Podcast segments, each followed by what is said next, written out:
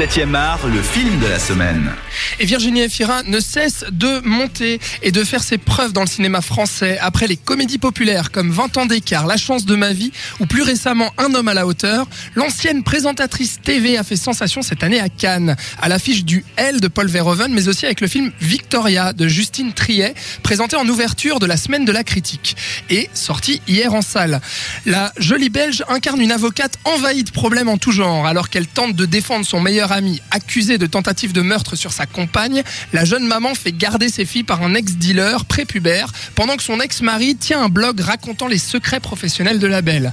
Pour en parler ce soir, Robin et Pierre débattent avec Patrick Dantan. Patrick, on va commencer par toi. Euh, je pense, est-ce que Virginie Efira mérite tous les compliments qu'on lui fait depuis des semaines? Oui, absolument. Ben, je trouve qu'elle est assez incroyable dans, dans, ce film-là. Euh, bon, tous les comédiens sont vraiment très très bons, mais elle, euh, là, dans ce rôle, elle, est, elle est surprenante, mais surtout le rôle est tellement bien écrit, puis lui permet de jouer tellement de choses différentes parce que le personnage y passe par plein plein d'états différents, ce qui fait qu'elle elle peut développer une palette au niveau du jeu qui est vraiment euh, tout à fait surprenante, étonnante. Euh, enfin, étonnant, on commence bien à s'habituer au fait que c'est finalement une très très bonne actrice, quoi. Et je trouve vraiment qu'elle est bien dans le film. Robin, est-ce que ça change un petit peu de, des comédies justement où on a l'habitude de la voir? Est-ce que c'est un rôle peut-être un peu plus sérieux, un peu plus de composition, on va dire? Ou bien est-ce que pour toi, c'est vraiment, ça reste la même chose et elle ne fait pas de prouesse Alors, c'est encore mieux si on m'entend. Voilà, Oui, c'est top. Euh, non, alors deux choses différentes. Elle est très très bien. Euh, elle vraiment, elle est en train de, de, de monter et de prouver qu'elle est vraiment une très bonne actrice. Par contre, le film, euh, non, je, je trouve que ça change pas beaucoup de la. Bon, on en discutera hein, bien sûr, mais disons à brut comme ça de décoffrage, je trouve que ça sort pas forcément du lot de l'amas de comédie française qui existe. Mon Dieu, mon Dieu, mais c'est pas possible. Pierre, est-ce que tu es d'accord avec Robin ou avec Patrick? Alors, ça va être euh, très compliqué de, de débattre là-dessus. Je le sens. J'ai pas passé un mauvais moment face au film, et je n'en ai pas du tout passé un bon. Je me suis euh, relativement ennuyé de manière générale en regardant euh, ce long métrage, et euh, malgré tout, effectivement, c'est le point sur lequel on, on sera tous d'accord, et je pense que c'est peut-être un des seuls. C'est tous les acteurs jouent très bien. Très très bien. Après au niveau des personnages, comment ils ont été écrits, moi j'ai un gros problème avec celui de Vincent Lacoste, mais ça on aura l'occasion d'en reparler.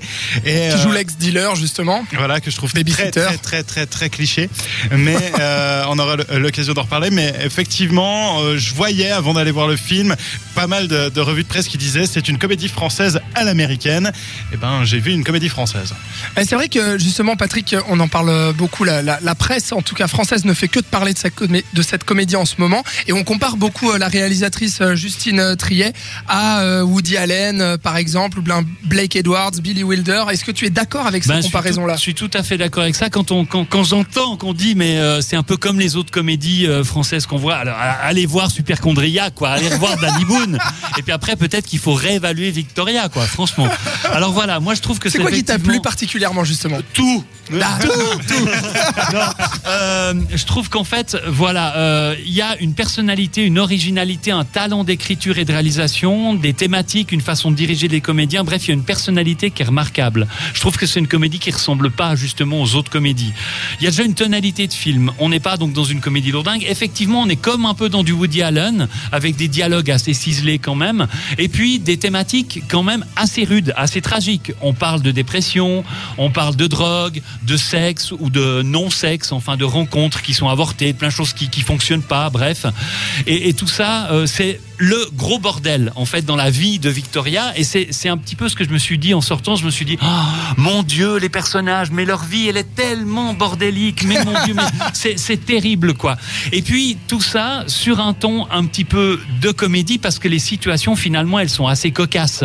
Et puis euh, on arrive euh, tout le temps à des choses qui sont assez décalées finalement, sans que ça soit lourdingue au niveau de, de l'humour à fond la caisse quoi. Donc on est un petit peu entre les deux choses. Est-ce que, est-ce que justement, euh, Robin, c'est pas, pas un problème euh, dans ce film Patrick en parle, euh, le fait qu'il lui arrive beaucoup, beaucoup de mésaventures, beaucoup de problèmes, que c'est bordélique, la vie des personnages est bordélique. Est-ce que le film est bordélique ou pas?